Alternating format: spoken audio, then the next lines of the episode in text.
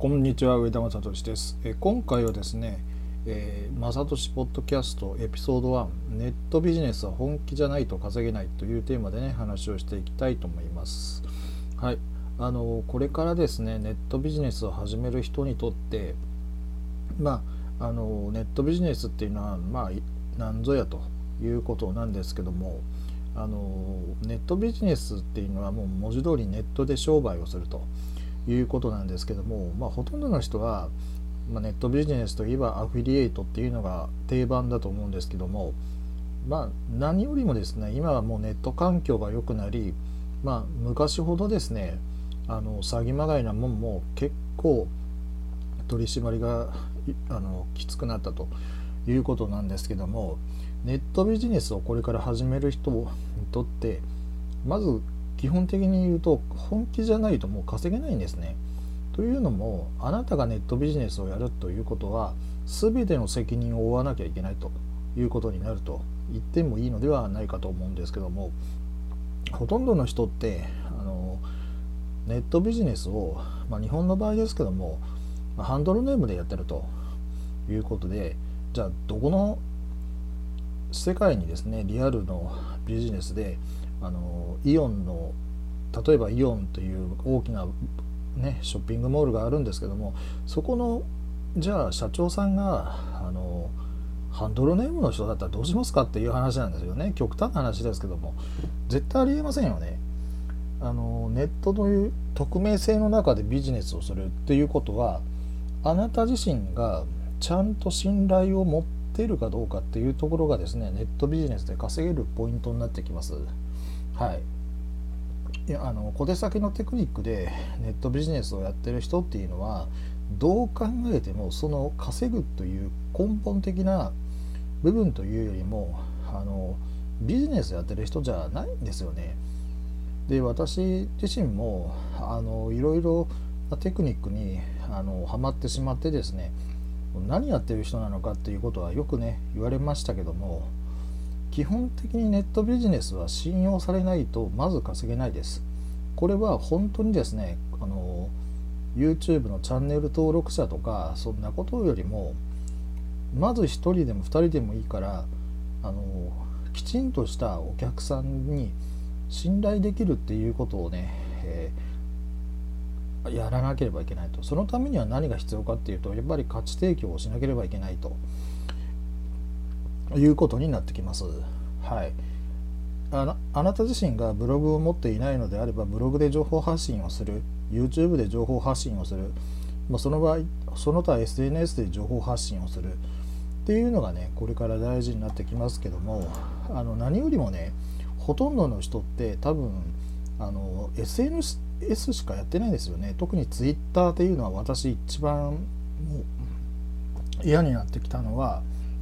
あの最近はねもうツイッターで情報発信するのも控えているんですよ。なぜならばツイッターとフェイスブックが一番ね10年以上使ってるって言っても過言ではありませんしまああのツイッター自体が悪いと言ってるわけじゃないんですね。ただ SNS はやっぱり粗悪なプラットフォームも結構あるんであのこれ YouTube でお話ししませんけども本当最悪なプラットフォームはもう Twitter とねあの YouTube ですね。特にねあの YouTube もそのチャンネル登録者至上主義っていうのが私あって、まあ、そこでネットビジネスやってる人も本当にあのきちんとした情報発信をしていればじゃあ逆に何のためにやってるんだというような情報発信もあると言ってもいいと思います。はい、ネットビジネスというとまあいろいろありますけどもアフィリエイトだけではなく電子書籍も、ま、コンテンツ販売も